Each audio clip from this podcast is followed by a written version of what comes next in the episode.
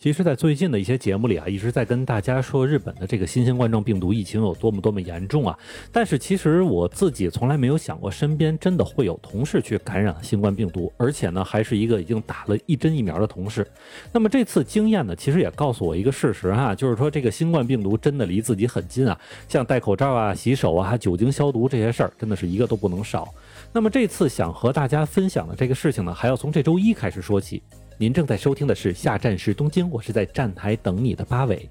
那么这个事情的经过还是比较蹊跷的哈。我的一位同事呢，在上周五的时候给我打电话说他发烧了。当然，在这个时间段里说自己发烧呢，无异于是跟所有人宣布说我很危险，请别靠近我哈。但是巧合的是呢，在他之前，另外一个同事也有感冒的症状，但是没有发烧，只是浑身有些这种不适的感觉，什么像味觉啊、嗅觉啊，其实全都有，都没有消失啊。那么，并且呢，我的这个发烧的同事还是已经接种了一针辉瑞产的新型冠状病毒疫苗，而且还过了十天左右啊。那么，按照一些国外的研究资料表明呢，说在接种第一针之后的十四天，身体内的这个抗体将会达到最高，并且能够表现出足够的免疫力。那么，第二针呢是巩固这个免疫力用的。所以这两件事叠加在一起呢，大家就觉得可能没什么事儿啊，因为这二位经常把空调开得特别大，所以我们所有人都认为他只是感冒了而已。当然啊，其实在知道他发烧的时候，我还是警惕了一下，包括问他的这个味觉、嗅觉情况啊，以及按照一些网上的这些症状都去询问了。而且呢，他只是在第一天发了高烧，转天基本上就降到了三十七度左右。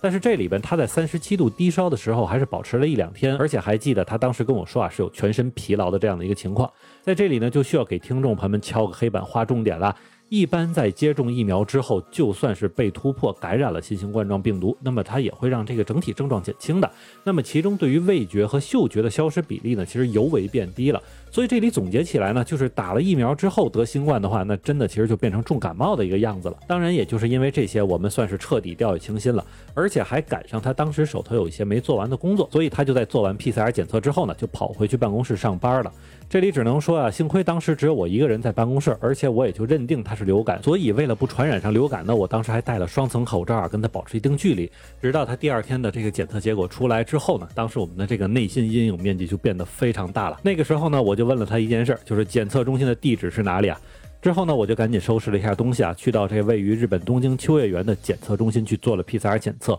路上呢，还戴上了我的这个高级双层口罩，争取别给别人添堵。不过要说的是啊，日本这边的普通检测中心呢，并不是咱们常说的鼻拭子或者咽拭子啊，而是采用这种用唾液来进行检测的方式。然后价格呢，差不多是三千日元一次。但是因为检测精度似乎没有前两者高，所以说得到的检测结果只会有两种，一个是高风险和一个是低风险。那么大家可以认为前者是阳性，而后或者是阴性。那么也是根据一些网上检测过的人来说的消息来看呢，这种检测方式的准确度还是能够依赖的哈。那么这里边的预约呢也是非常简单，从这个检测中心的官网上面来进行预约之后，就会得到一个二维码。到了检测中心之后，交钱拿到这个取唾液样本的设备之后，吐口水进去，然后加入保存试剂，最后给工作人员来进行扫码和提交样本。那么说到这里啊，我估计很多听众朋友们就发现漏洞了哈，因为一般来说去检测中心检测的人多少都是有点事儿的，多少都是高危人群，要不就是有类似密切接触史，比如我这样的，或者呢就是自己本身就有症状不舒服了。但是对于检测中心来说呢，他们不会把这些人圈起来，那么检测完之后大家就可以回家了，差不多在十二个小时之后就能看到结果。那这样一来的话呢，如果是阴性的话还就算了，但如果要是阳性的话，会不会在回家的时候祸害一路呢？那么这里呢，应该就是日本疫情有点控制不住了的一个重要环节，并且呢，我也打听了一下哈，如果去医院做那种非常贵的检测，其实也是这个流程，回家等结果。那么我在当天傍晚做了检测之后呢，第二天早晨就收到了这个结果，那么是低风险的，也就是阴性。当然我自己多少还是有点嘀咕这个事儿啊，所以又从网上买了咱们中国产的检测盒，准备在接触后的第四天再测一次。因为呢，严格说，这个病毒感染都是有窗口期的啊，只不过这个窗口期的时间不同而已。而我在网上买的这个检测盒呢，是产自中国的天津，并且呢，也是使用这种唾液来进行测试的方式。不过最后的这个测试片的样子有点类似验孕棒哈，也就是结果呢是要看它出现了一条红线还是两条，那么一条是阴性，两条就是阳性。当然，我的这个测试结果还是好的了哈。打了这个两针疫苗的我在测试之后，仍旧表现出了阴性的结果。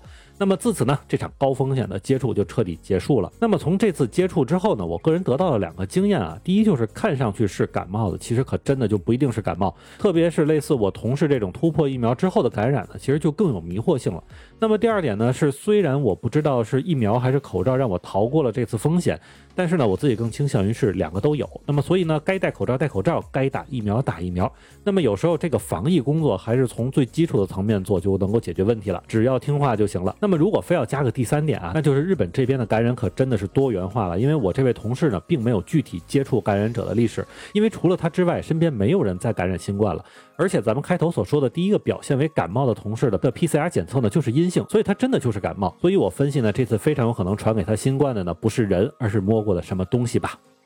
好的，那么感谢大家收听下站时东京，我是在站台等你的八尾。